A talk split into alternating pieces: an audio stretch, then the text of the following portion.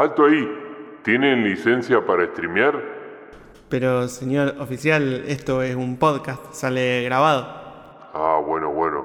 Está bien que a veces eh, en nuestro canal de YouTube sí streameamos algunos juegos, pero Gabo, eh, muy de vez. Gabo, eh, Ga- Gabo, ¿qué? cállate. Gabo, shh, dale. shh. No, es, es un podcast esto, es un podcast. Bueno, bueno. Arranque nomás, arranque. Niños digitales sufren de dos mochos, aprietan la tablet con la nariz. Internetizados, ultra conectados, siempre actualizados, deben vivir. Ah, es una triste realidad. Ah, es el flagelo de la aplicación. Ah, no sé qué nueva a bajar. Ah, me conecto a Hyper Mega Red. O Google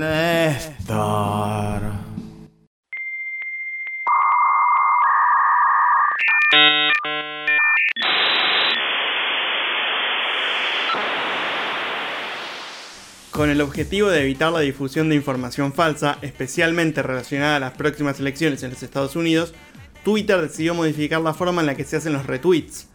Ahora, al cliquear o hacer tap sobre el icono del RT, la plataforma nos mostrará directamente el cuadro de diálogo para comentar sobre el tweet original, lo que anteriormente conocíamos como citar tweet. Según la cuenta oficial de la empresa, esta modificación es temporal, por lo menos hasta que pase el sufragio estadounidense. Bien, interesante esto. Eh, me pasó, iba esta semana, eh, retuitear justamente eh, nuestro programa, Hiper Mega Red, Sí. y no poder hacer esto justamente, no poder retuitear automáticamente, sino que me aparecía este cuadro de diálogo para eh, comentar algo.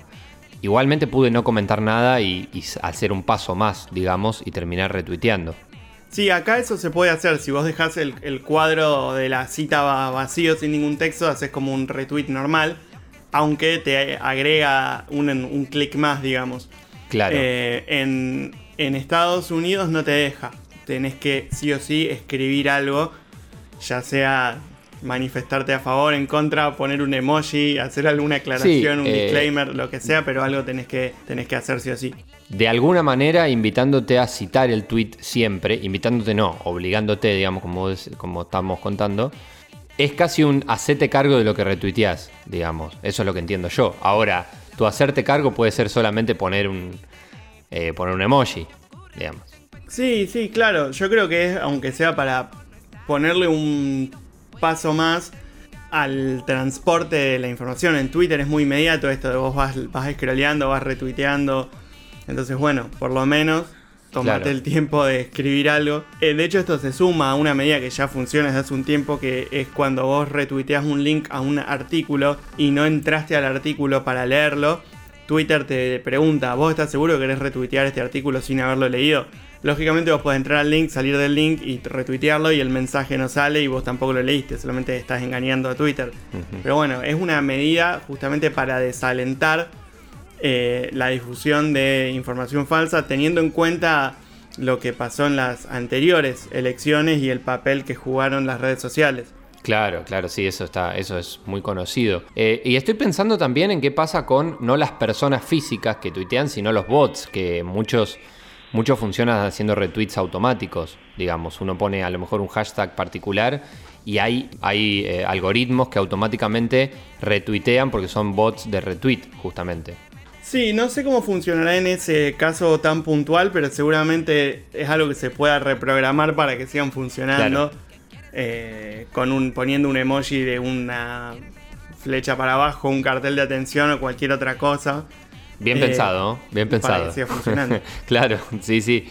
Bueno, a ver, son formas, qué sé yo. Me parece que escapar de, fake, de las fake news o lo que sea, o, o poder sobreponerse a lo que es eh, ese trámite de información falsa que hay dando vueltas, siempre termina siendo parte del mismo consumo, digamos. Siempre termina, termina siendo más una cuestión de consumo que de, que de la posibilidad de, promoverlo, digamos. Eh, siempre tiene que ver con nuestra propia capacidad de eh, poder eh, leer lo más objetivamente posible las cosas que, que, nos llegan, ¿no? Digamos, y eso es lo que ningún algoritmo puede cambiar. Yo creo que lo que pasa puntualmente con Twitter es que cada uno se arma su feed con quien quiere seguir. Entonces, más allá de que cuando uno escucha un medio de comunicación o lee un diario o un canal o lo que sea, también es una elección en el cable o en el dial de la radio vos tenés un espectro estándar y todo el mundo tiene, eh, digamos, relativamente un espectro similar. Ahora en Twitter vos elegís qué, qué podés leer y qué no. Entonces vos perfectamente podés armarte un feed en el que solamente leas una línea de opinión. Entonces vos, decir, ah, vos podés pensar, ah, todo el mundo piensa como yo. No, en realidad no es que todo el mundo piensa como vos. Vos estás siguiendo solamente a gente que, eh, que dice lo que vos querés escuchar. Que me parece la diferencia clave en este caso. Claro, claro, sí. Y, de eso no se puede hacer mucho. O sea, eh, me imagino que no, no creo que, no sé, que, venga Twitter a decirte, ¿estás seguro de que solo querés seguir a estas personas? Bueno, por ahí te ofrece eh, seguir otras, pero siempre eh, es dentro del mismo círculo, digamos. las recomendaciones de seguir a otras cuentas siempre tienen que ver con qué cuentas venís siguiendo. Sí, claramente las recomendaciones son por cercanía. Eso, claro. Eh, de cualquier manera, llevándolo a, un campo menos eh, importante, por decirlo de alguna manera. Por ejemplo, yo sigo a la cuenta de Twitter de un club de fútbol, supongamos, ¿no? Entonces, Twitter no me va a decir, ¿no querés seguir también a todos los otros 19 equipos de primera división? No, la verdad que me interesa seguir solamente a mi equipo. Entonces, llevándolo a, a cosas de información un poco más seria, bueno, yo voy a seguir a los medios que a mí me interese cómo informen, me gusten los periodistas, coincida su línea editorial con mi forma de pensar o lo que sea. Pero Twitter me va a sugerir por, eh, justamente por lo que decíamos esto, por coincidencia y no necesariamente por contraposición. Repetimos entonces cómo es esto, Iva. Eh, la política de los retweets tiene que ver con que ya no se puede retuitear automáticamente, sino que el retweet automático tiene un paso previo que sería el citar el tweet. Claro, cambia lo que pasa, la acción cuando nosotros hacemos clic o hacemos tap sobre el icono de retweet, en vez eh, nos muestra lo que conocíamos antes, digamos como citar tweet. Directamente te abre el diálogo para que vos escribas algo. Acá lo que se puede hacer es dejarlo vacío y te sale el retweet normalmente y si no puedes escribir lo que vos quieras y retuitearlo. Bueno, si quieren retuitear Hiper Mega Red, pueden en su cita de tweet poner lo que quieran, no les vamos a decir qué poner, si quieren, recomiéndanlo.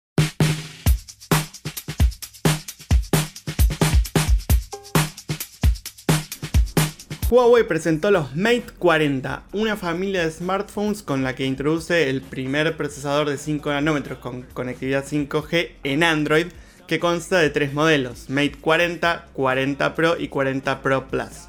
La compañía también mejoró el sistema de carga, que ahora se llama Supercharge. Los Mate 40 Pro cuentan con una batería de 4400 mAh, 4200 en el caso del 40 común, y un sistema de 60 watts y carga inalámbrica de 50 watts. Claro, iba la semana pasada en nuestro episodio de Hiper Mega Red llamado Una mordida a la gran manzana hablamos de la presentación del iPhone 12 eh, como eh, el nuevo dispositivo de Apple con 5G. Bueno, acá ya hablamos de uno con Android con 5G. Sí, ya teníamos 5G en Android. Lo que cambia acá es la, que el procesador tiene 5 nanómetros. Esa es la novedad. De cualquier manera hay que hacer una salvedad en cuando hablamos de, eh, de Android en este caso. Hay que recordar que los teléfonos con Huawei usan Android, pero una versión que no tiene eh, los servicios de Google. Porque recuerden este conflicto entre Estados Unidos y el gobierno chino y la prohibición a las empresas estadounidenses a negociar con Huawei, por lo tanto Google no le puede vender la licencia de Android. Lo que tiene este teléfono es que es un teléfono sumamente potente, sumamente versátil en cuanto a, su, a sus cámaras, pero no puedes usar Gmail. Google Calendar, Google Maps, eh, ese tipo de aplicaciones. Y si bien hay algunas formas temporales de hacer un sideload, digamos, de, de instalarlas de forma eh, de costado, digamos, por decirlo de alguna manera, eh, esto siempre es temporal y caduca, no funciona bien.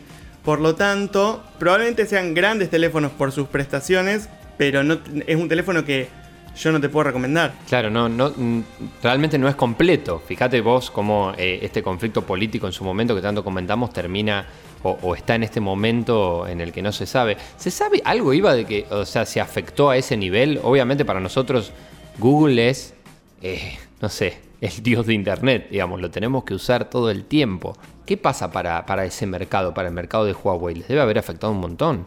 Eh, presencia en Estados Unidos y en Europa sí, en China no les cambió nada porque igual no lo usaban. Entonces, Eh, claro. En China sí eh, mantienen las ventas, incluso cada año superan su- el número de ventas del año anterior. De cualquier manera, ellos estaban en una expansión constante que se detuvo. Incluso hay- había algunos analistas de mercado que explicaban que el, el Huawei Mate 40 es el último que Huawei iba a poder financiar sin poder vender en Estados Unidos. Y que a raíz de esto estaban pensando en vender Honor. Honor es una segunda marca de Huawei. Que por algún motivo que no entiendo, realmente sí Honor se puede vender en los Estados Unidos. Mira vos. Entonces lo que ellos querían hacer era venderle la mayor parte de Honor a otro fabricante, como por ejemplo Xiaomi, que era el interesado en comprarlo, para que Xiaomi sí pueda comercializar Honor en todo el mundo y así eh, tener un ingreso más, porque si no no iban a poder sostener su división de telefonía celular. Claro, se, le- se les cae el, el proyecto tan grande, tan gigante que venían teniendo, porque además ahora ya hay varias, eh, ya hablamos por lo menos para nosotros, en nuestro lado del mundo, de varias empresas chinas de telefonía, pero yo recuerdo que Huawei fue una de las primeras que tenía esta relación calidad-precio muy buena para nosotros. Sí, en realidad lo que pasaba también era que se consiguió oficialmente acá, o sea, Xiaomi, que también es la, la opción calidad-precio claro. por excelencia, Sí. Eh, se consigue acá, pero siempre a través de revendedores o de importadores. Hasta que no lleguen de forma oficial, siempre estamos pagando un extra por un intermediario más en la cadena. De cualquier manera, la diferencia está en que Huawei produce sus propios microprocesadores. Xiaomi usa otros que se los compran a otras empresas, casualmente estadounidenses o europeas. Mira vos, claro. Entonces no tienen esta restricción. Y en el medio de todo esto eh, aparece lo que ya veníamos hablando hace tanto, Iba. Esa primera batalla de gobierno de Estados Unidos, Huawei, en el medio Apple como beneficiario, digamos, de, esta, de justamente esta falta de Google en, eh, en Huawei. Fíjate vos, eh, hablamos del 5G en, Apple la semana pasada y ahora hablamos de 5G ahora en Huawei. Quiero decir, en el medio de toda esta batalla también aparecía la batalla por el 5G. En ese momento me acuerdo que pensábamos, bueno, ¿cómo seguirá la, eh, la batalla? Estamos ahí a las puertas de que, de que el sistema esté instalado, digamos. Eh, ¿qué, característica puede llegar a tener el 5G? ¿Vos tenés algo? ¿Se sabe ya algo ahí en los lugares donde funciona? ¿Qué, qué es lo que se, se nota? O sea, ¿es muchísima más velocidad? ¿Cómo, cómo se mide? Eh, sí, no estamos a las puertas tanto en realidad porque falta bastante para Falta. que esté implementado de, de forma masiva. 5G hay solo en algunos lugares puntuales y tampoco funciona de forma constante. Ni siquiera en, en Europa o en Estados Unidos que uno piensa, bueno, el, el primer Claro. mundo, la tecnología más avanzada, es un estándar de comunicación que ya esté funcionando. Eh, probablemente recién el, el año que viene o en 2022 se empiece a estar más instaurado. Y básicamente, eh, sí, es, más, es mayor velocidad, mayor tasa de transferencia de datos. eh, así, digamos, una explicación a grandes rasgos, lo que permite que vos puedas navegar más rápido o hacer llamadas de audio o de video más fluidas y cuestiones de, de ese estilo. Hoy por hoy, si me tengo que comprar un teléfono, tengo que empezar a mirar Sí. ahora para comprar un teléfono, ¿tengo que fijarme que tenga 5G o todavía no? ¿Vos eh, tenés pensado seguir viviendo en Argentina? Y por ahora sí. Entonces no te, no te fijes nada. Podés comprar un teléfono 4G y tirar 4 o 5 años con eso tranquilamente porque probablemente el teléfono que vos te compres ahora se te rompa antes de que acá funcione el 5G. Fíjate que ni siquiera el 4G anda bien y constantemente, en- no te digo en todo el país porque yo en general no, no salgo de la provincia de Santa Fe, pero ni siquiera en todos lados funciona bien y constantemente, imagínate una tecnología nueva que acá todavía no llegó. Lo que falta para que esté implementado de forma masiva y funcional. Bien, sin Google, con 5G, pero difíciles de conseguir, la verdad que no podemos entonces, como vos dijiste antes, recomendar los nuevos Huawei. Claro, es el mejor teléfono que no te puedo recomendar.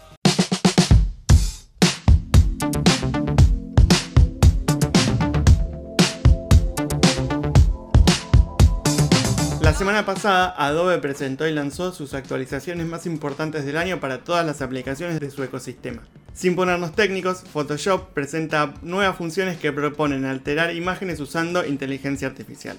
Esto para los diseñadores es como, no sé, no te digo el mundial que pasa cada cuatro años, pero eh, algún evento anual, digamos, la Navidad de los diseñadores, ponele, porque todos estamos sometidos al monopolio Adobe.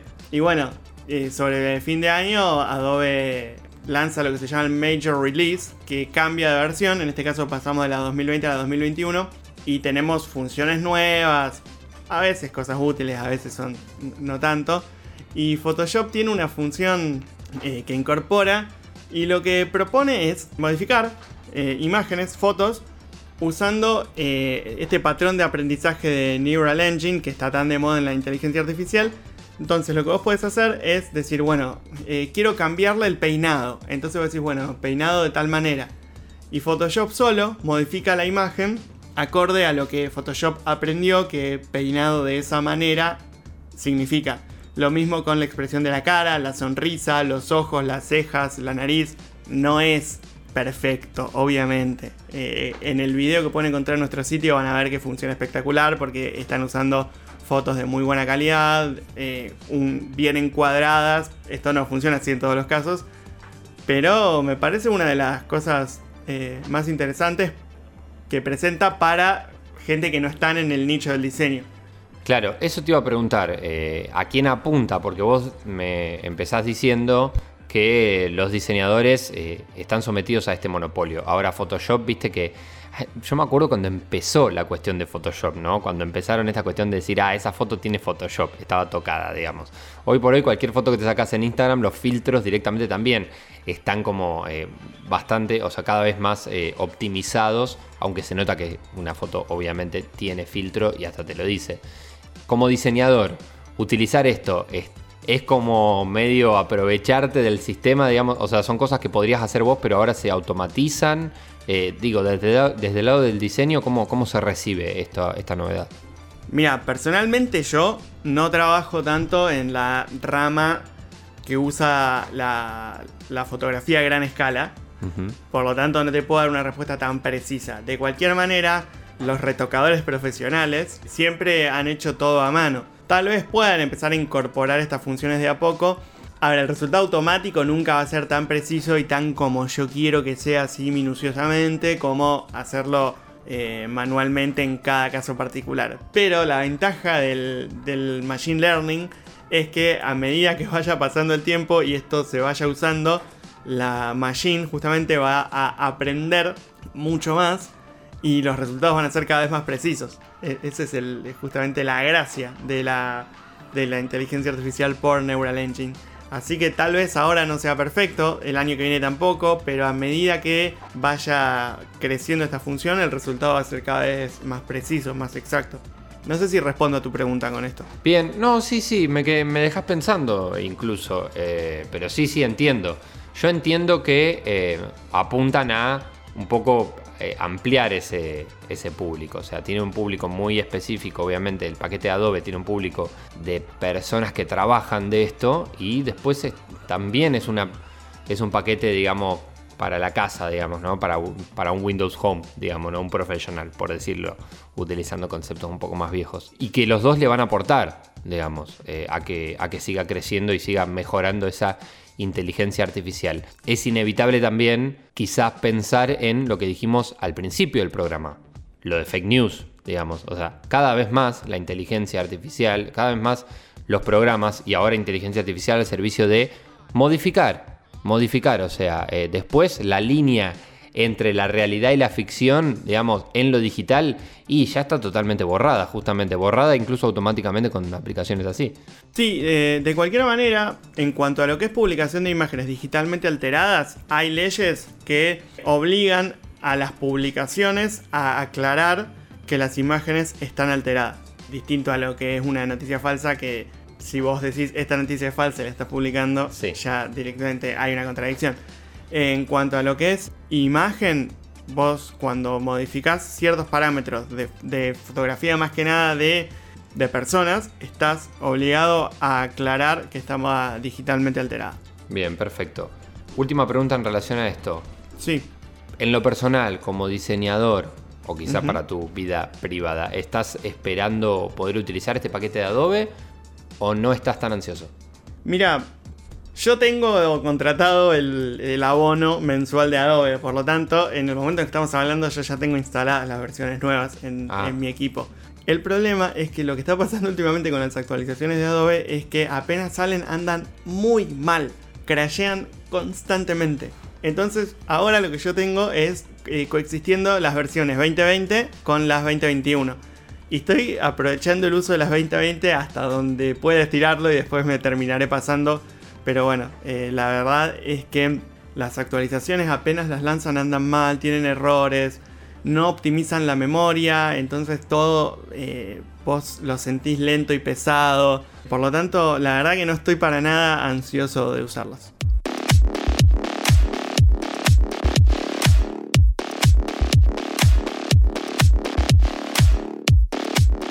Alex Hutchinson, director creativo del estudio Savage Planet adquirido por Stadia, propone que los streamers que generen ingresos con la transmisión de juegos se vean obligados a adquirir una licencia distinta de quienes compran juegos para jugar y no generan ganancia a costa de ellos. Básicamente lo que hace Alex es eh, hacer una comparación, lo pueden ver en sus tweets que están en nuestro sitio, con lo que es la licencia para el streaming de música. Lo que él propone es que ese sistema tendría que funcionar igual para, el, para los juegos. Alex Hutchinson también es el director creativo de Stadia y esta posición supuestamente es personal de él y no eh, institucional de Google, digamos. Menos mal. Eh, sí, en primer lugar, ¿no? Igual te hace, me parece que es un... Nos hace pensar, por lo menos. ¿Qué es lo que está queriendo decir? ya que somos un podcast que se puede escuchar en plataforma de streaming, pero que también sale por radio, sabemos lo que es eh, la cuestión de la música a nivel radio, por ejemplo. O sea, se paga una licencia que en este caso, en, este país, se paga SADAIC, es un impuesto para poder eh, justamente transmitir música eh, y entonces los artistas inscriptos en, en, ese, en esa asociación reciben un porcentaje, por un lado. Por otro lado, a ver, pensemos, no sé, hoy por hoy eso cambió también y Spotify tiene sus propias políticas. Los músicos de Spotify reciben un, aunque sea muy mínimo, porcentaje en relación a la cantidad de veces que, eh, que se les cliquea y se les escucha. A ver, lo reciben ellos y se los da Spotify y uno paga ese servicio. Ahora, un servicio diferenciado para quien eh, transmite y quien solo escucha, Mm, estoy pensando dónde existe. Eh, estoy pensando, por ejemplo, el codificado de los partidos, ¿no? En su momento me acuerdo que quien pagaba el codificado anterior, no esta última vuelta, sino el anterior, hace varios años, eh, no podía, por ejemplo, eh, pasar los partidos en un bar, por ejemplo, porque era, era un codificado, había, había un diferencial, digamos, entre el personal y el que tenía que ver con eh, transmitirlo para más personas. Hoy me parece que no es así. Y no sé, digamos, hay que seguir buscando ejemplos. Lo que pasa es que con, los, en el stream de juegos es todo muy nuevo, ¿no? Venimos hablando de esto hace un tiempo, pero claro, genera ganancias. A ver, la ganancia no es solamente streamear el juego, la ganancia es para ciertos eh, streamers que, consiguen seguidores, que tienen otro trabajo por detrás, que además algunos tienen sponsor, que encima son eh, gamers y tienen también un laburo de, juego y de llevar al juego a distintos niveles y además le dan promoción al juego. No me parece que solamente por, por adquirir el juego para streamearlo tengan que pagar. No sé, eh, estuve abriendo varias aristas, pero me hace pensar mucho lo que, lo que propone Alex. La ganancia a, a la que él se refiere es que hay gente que se dedica al stream y gana plata literalmente, o sea, monetiza sus streams, ya sea YouTube o Twitch, y gana plata a costa de un juego que ellos no crearon, sino que compraron. Entonces, lo que él propone es que esa gente tenga que pagar una licencia extra porque está generando eh, ganancia, ingresos, a partir de algo de un tercero. Eso es lo que él propone, básicamente. La respuesta podría ser, pero ese juego también está generando ganancia porque está teniendo publicidad gratis. Claro, eh, yo creo que a mediano plazo eh, esto, esto se caería por su propio peso. Eh, muchísimos juegos se conocen y explotan. Caso Fall Guys, caso Among Us, caso Phasmophobia. Gracias a los streams. Entonces, eh, me parece que no es el mismo modelo que aplica para la música, como hace el ejemplo Alex Hutchinson, como para los juegos. Claro. Eh, recordemos, por ejemplo, en YouTube, si vos usás una canción, un video, ya sea una serie o una película, eh, que tiene licencia y vos no la pagás o no tenés la autorización, enseguida, casi automáticamente, te cae el reclamo de DMCA y te, bajan el video o te hacen un strike. Esto incluso nos, ha pasado alguna que otra vez a nosotros con los videos que, que hacemos, subimos a Hyper Mega Red. Y en Twitch las reglas son un poquito más laxas. Hace un tiempo hubo como una oleada de, de strikes sobre música con copyright, pero eh, no es tan severo como en YouTube. Pero una de las fuentes más importantes de difusión de juegos son los streamers. Fuera de que poner una licencia extra para quienes streamean sería una pared de entrada mucho más alta para quienes eh, recién están empezando. Porque si, si, digamos, yo quiero empezar a streamear, tengo que armarme un setup que me lo permita. Y tengo que comprar los juegos y además tengo que pagar una licencia. Eh, es una barrera, es agregar un bloque más a una barrera que ya es alta. Sí, totalmente. Sí, no tiene, la verdad que hoy por hoy no tiene sentido. Digo, puede pasar en algún caso, pero no, no lo, no lo tiene. De hecho, ¿sabés lo que estoy imaginando? Que juegos como Fall Guys, que crecieron gracias a los, eh, a los streams y a quienes, eh, a quienes lo jugaron y lo mostraron, casi te diría que si llega a haber algún extra cobrado por los juegos en general, después los juegos en particular van a decidir no cobrarlo. O sea, me imagino a Fall Guys diciendo hoy por hoy si esto existiera eh, con licencia libre para streamers, digamos, ¿no? Como eh, letra chica. Eh, este juego tiene licencia libre para streamers, porque les conviene. Sí, puede ser, puede ser, hay que ver cómo se implementaría, por supuesto. Claro, hablando en, un caso sumamente hipotético. Por supuesto, sí. Pero sí, incluso los juegos tienen los sistemas de monetización sumamente aceitados. Hay juegos que son directamente un casino para que el jugador no deje de poner plata nunca. Hay juegos que tienen eh, compras dentro de la aplicación, ya sean cosméticas, ya sean para avanzar. Hay juegos que tienen publicidad en las pantallas de carga. En la, próxima generación los juegos van a ser más caros simplemente por ser next gen. O sea, el sistema de monetización que tienen los videojuegos existe, está instaurado e incluso está bastante eh, aceptado por los jugadores. Por lo tanto, esto me, me parece que no aplica al mismo caso de la música. Sí, claro, no, no. Eh, ese, es el tema con estas novedades muchas veces. Querer compararlo con algo anterior y quizás no hay comparación. Quizás estamos hablando de algo totalmente nuevo.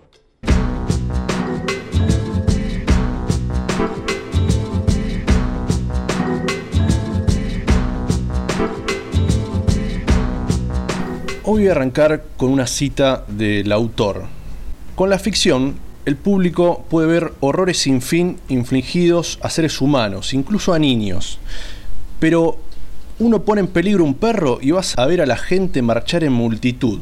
Desde esta óptica, el autor propone que va a utilizar a los animales como recurso para universalizar la obra, despojando a los protagonistas de toda raza, credo y nacionalidad, y convirtiéndola en una fábula adulta.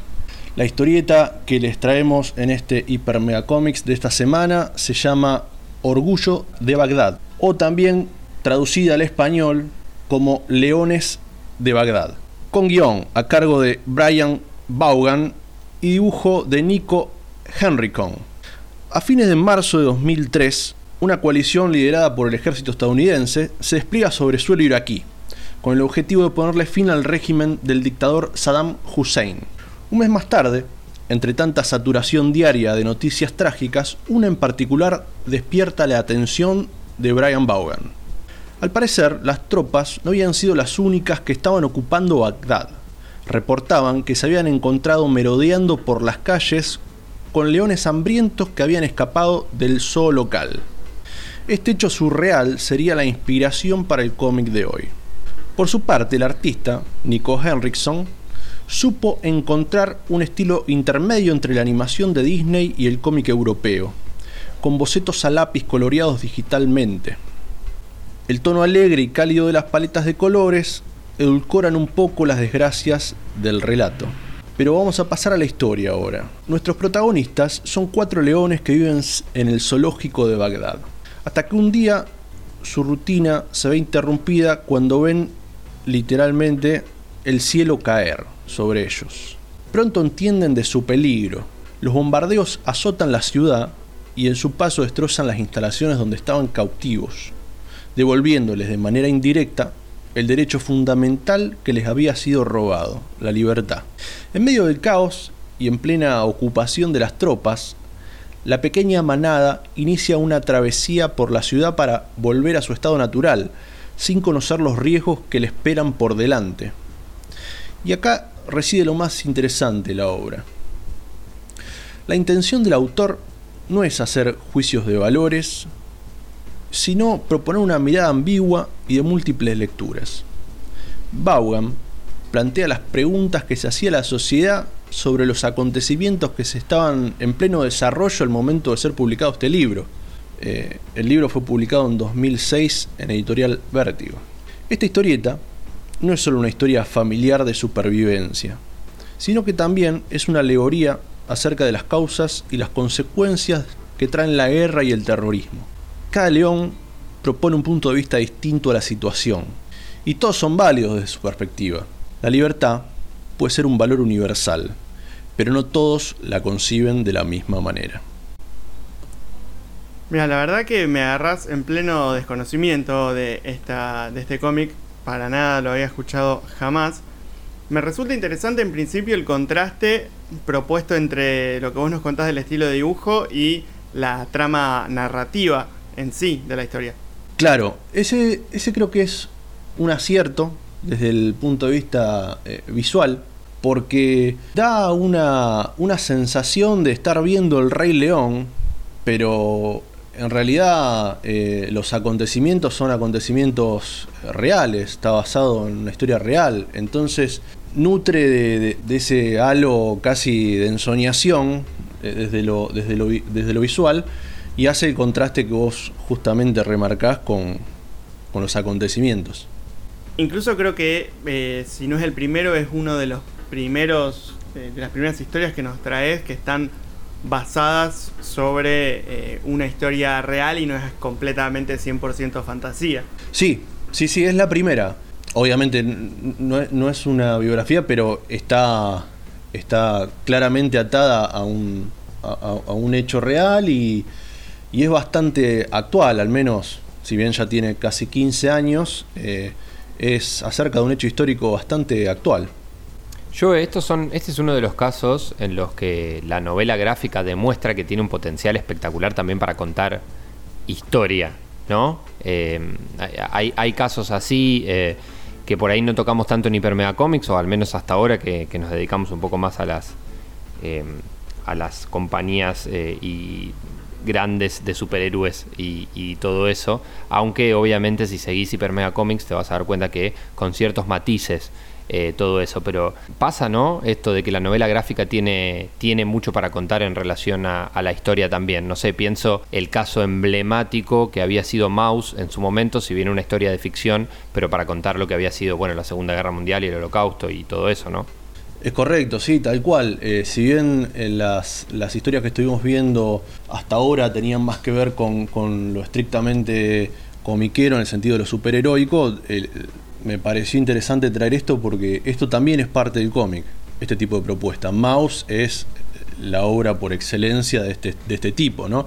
Pero también eh, se me ocurre que mm, en, en, otras, en otros géneros tenemos algo todavía más importante, que es Rebelión en la Granja, ¿no es cierto? Ajá. Que, que utilizaba una, la alegoría para, para hacer crítica de- del comunismo también. Es un, es un vehículo que si bien ya fue usado, eh, bien utilizado es completamente efectivo, como es el caso de esta historieta. Eh, Joe, te pregunto en lo personal, tu elección en relación a esto, ¿con qué tiene que ver? ¿Es una elección 100% personal? Obviamente, como siempre te dejamos que elijas eh, lo que quieras recomendarnos, pero otras veces había cuestiones de agenda, de presentación de, de series en relación a los cómics que traes, o, por alguna otra cuestión. En este caso, ¿por qué elegiste eh, esta historia en particular? Bueno, la elegí principalmente porque eh, me gusta bastante el guionista. Eh, yo a él lo conocí en una historia posterior, posterior en el sentido cronológico de sus obras, que por extensión todavía no la tratamos acá en Hipermedia Comics, pero posiblemente en el futuro. Se llama Y el último hombre, la historieta esa, próxima a ser adaptada. Así que la elegí principalmente por, por el autor, por el escritor, pero también porque me parecía, me parecía una muy buena propuesta para eh, zanjar una diferencia entre lo que veníamos eh, tratando estas últimas semanas, para, como dije antes, mostrar de que la historieta tiene un montón de facetas, esto también es parte de la historieta, y también como antesala de, de Mouse, que seguramente va a estar próximo en la sección. Bien, perfecto. Obviamente lo esperamos también a eso, pero bueno, eh, ahora hacemos esta recomendación. ¿Te parece repetir bien eh, tanto el nombre como cómo se puede conseguir? Sí, Orgullo de Bagdad, también traducido como Leones de Bagdad. Esto se da porque el título original es Pride of, Ba- of Bagdad y Pride en, en inglés es el sustantivo colectivo de manada de leones. Entonces, Ah. depende de la editorial, acá eh, fue traducido de una manera distinta. Y acá se puede conseguir en español, en un tomo autoconclusivo, es una historieta de alrededor de 130 páginas, en una edición de Planeta de Agostini y otra de SC Ediciones. Te hago una pregunta que no sé si es algo que se pueda generalizar. eh, Y si en caso que no se pueda, lo, lo reducimos a este caso en particular. Eh, los autores de historietas que no están eh, incluidas dentro del mundo de lo superheroico, de los tradicionales Superman, Batman, Spider-Man, X-Men, etc. Digamos, hay, como una división entre los que se dedican a lo superheroico y los que se dedican a otro tipo de historia, o es, una, o es un límite que cruzan todo el tiempo y van y vienen. Es interesante ahondar en eso. Eh, hay algunos autores que son como exclusivos del sector más superheroico, hay algunos que se mantienen eh, en este otro tipo de historieta que, yo, trato de, de calificar como de autor, que es hacen lo que les place. Y después hay algunos otros que, que sí es un grupo más pequeño que van y vienen, ¿no es cierto? Que a veces colaboran en, en proyectos grandes de editoriales y a veces tienen sus cosas muy personales. Pero sí existen esas categorías bastante bien marcadas. Estoy acá en este momento viendo, eh, encontrándome con la tapa eh, en vivo y me, me llama muchísimo la atención, la verdad. Parece un póster de película la tapa. Sí, tal cual. Y decías vos, acá googleando simplemente algunas, algunas imágenes de, de, la, de adentro, digamos, de la historieta en sí, eh, hay, una, hay una estética similar al Rey León, digamos, en lo cromático. Sí, que- sí, sí, en cuanto a la forma y al diseño también hay un personaje que aparece brevemente que es, es Mufasa. Claro. Sí, lisa y llanamente.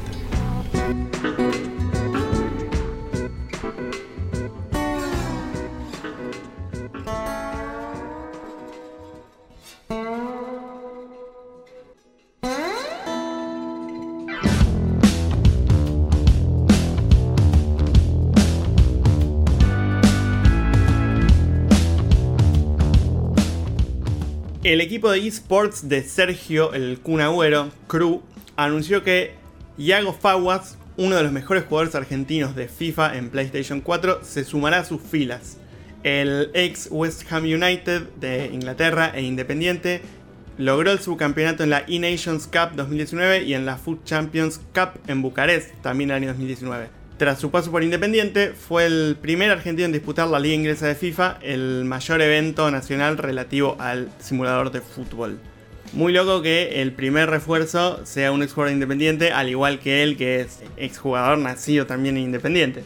Y encima que jugó también en, en el fútbol inglés. También en el fútbol inglés, es verdad. Le Eh. faltaría haber pasado por el West Ham al Kun. Claro, eh, totalmente. Bueno, eh, lo anunciamos la semana pasada, la aparición de Crew. Después de que lo anunciamos, estuve prestando un poquito más de atención en YouTube y en distintas redes, en Twitch también.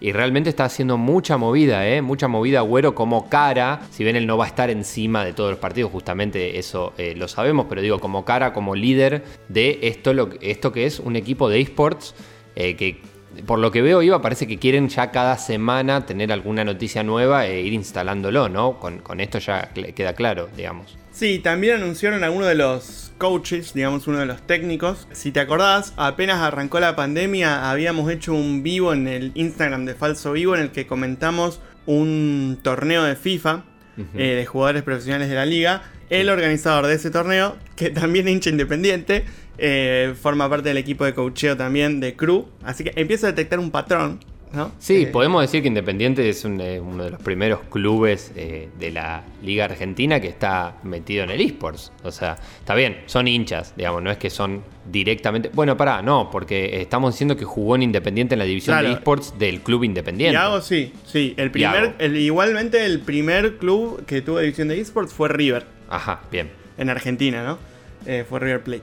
Así que bueno, nada, el Kun ya tiene ahí su primer jugador. Es verdad, vos decías antes que no va a poder estar tan, tan presente, pero se lesionó de nuevo Agüero jugando casualmente contra el West Ham eh, en la última fecha de la Premier. Así que bueno, va a tener, mientras se recupera, va a tener algo de tiempo para estar ahí con, con sus jugadores, prestándole atención a, a su emprendimiento.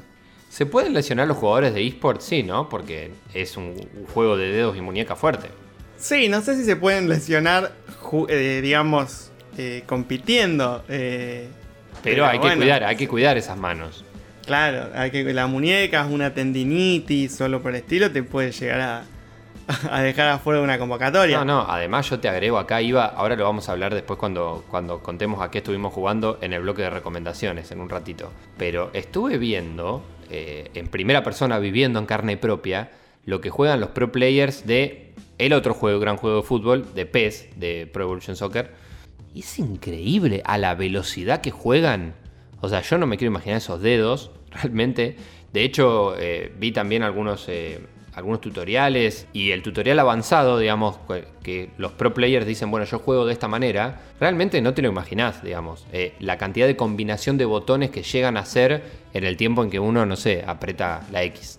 Sí, yo tengo las, la hipótesis, pues no, no está comprobada, así que no es teoría, es hipótesis, que cuando se juega a ciertos juegos, como por ejemplo FIFA, a nivel competitivo, lo que los jugadores hacen no es jugar al FIFA, es buscar la forma de romper el juego. Cosa de, eh, de, bueno, por ejemplo, yo sé que desbordando, enganchando hacia adentro y pegándoles de la escuadra al arco, manteniendo apretado R2 a un gol siempre, bueno, yo esa va a ser mi forma de atacar, porque necesito la efectividad de competir y ganar. Recordemos que no estamos ya en un ambiente amateur, sino estamos compitiendo de forma profesional. Entonces, mi forma de ganar es esta, bueno, voy a buscarle el defecto al juego, a romperlo.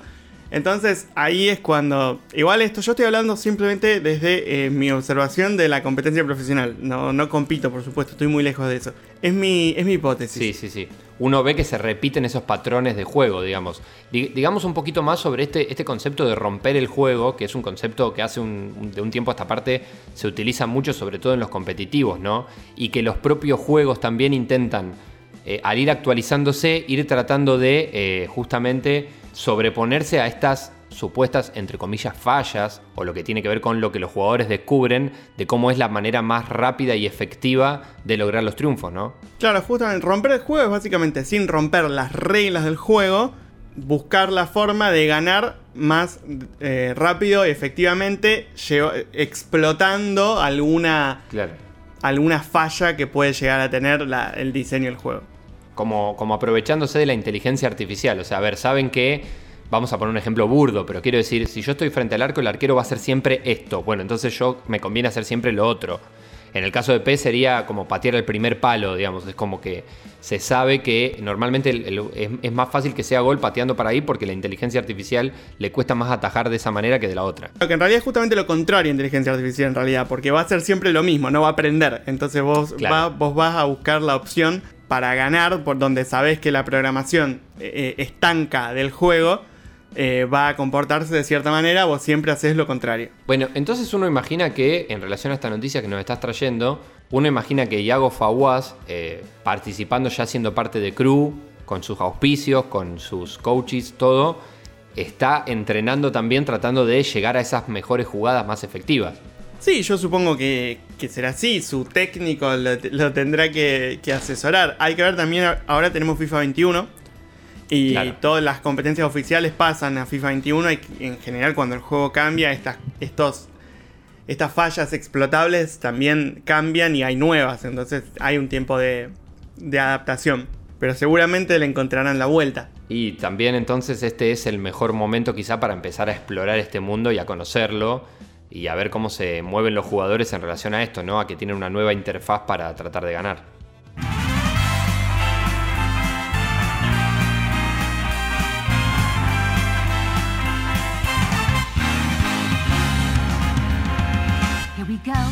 El momento más esperado de toda Latinoamérica Unida. Cada semana las recomendaciones videojueguiles de Hiper Mega Red. Esta lista de juegos que podés encontrar en hipermeganotas.wordpress.com, pero ahora narrada, por supuesto, por quien preparó esta lista de recomendaciones, Iván Reiner. Iva, ¿qué tenemos esta semana? Bueno, esta semana Epic nos regala dos títulos también, al igual que el anterior, que son Costume Quest 2 y Layers of Fear, también en su segunda edición.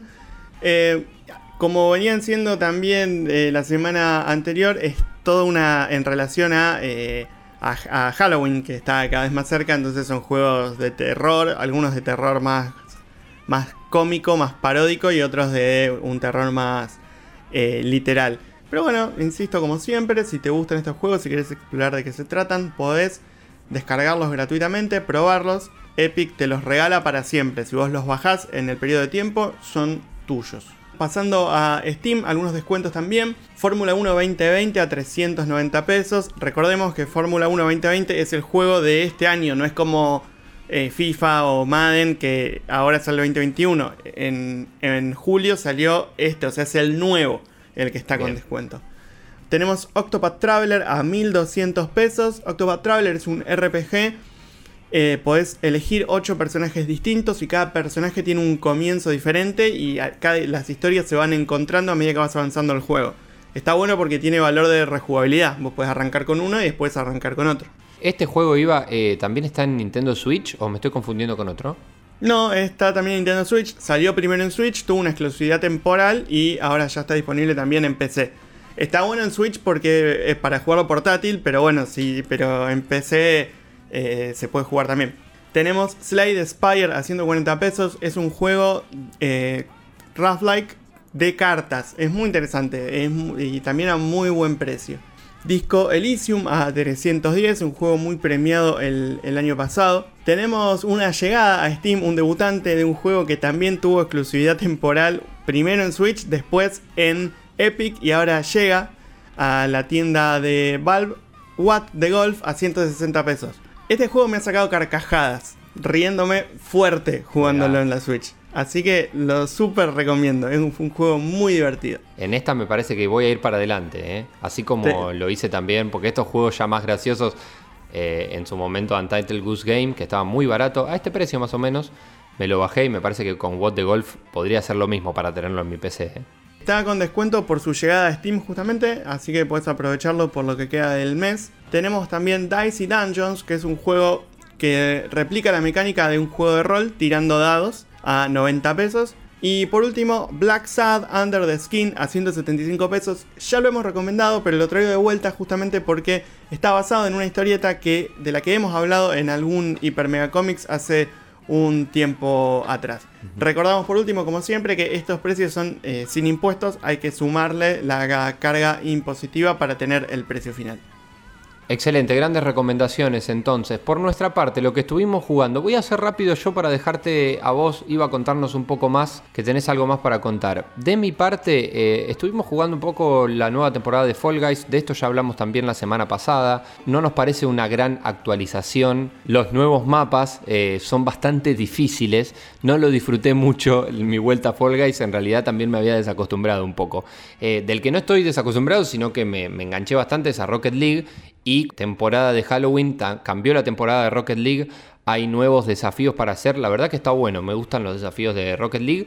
No sé si lo viste, Iva, eh, hay un nuevo, también un nuevo modo de juego que se llama la pelota embrujada en Rocket League en relación a, Halloween. No, no lo había visto. Hace varias, hace varias semanas que no he entrado a Rocket League, así que le podemos dar, un, dar batalla. Sí, podríamos probar. No me gustó. Lo de la pelota embrujada es que la pelota va al arco. ¿Sí? En lugar de que tengas que renegar tanto, la pelota va al arco y lo que es más de defender y tratar de desviarla y tirarla al arco contrario que otra cosa. Ese es el embruje que tiene, con toda una estética así bastante Halloween. La verdad que estuvo, está divertido. Y eh, están aliados con eh, la franquicia de los cazafantasmas. Con lo cual, eh, ah, todo lo que. Sí, sí, y todo lo que te vas llevando tiene que ver con tener los, em, los skins y las cuestiones estéticas que tienen que ver con los cazafantasmas. Así que estuve jugando muy poquito a eso. Seguramente en la semana le daré un poco más de pelota. Y hablando de pelota, PES 21, como te conté antes, y Fútbol 2021, lo nuevo del juego de Konami.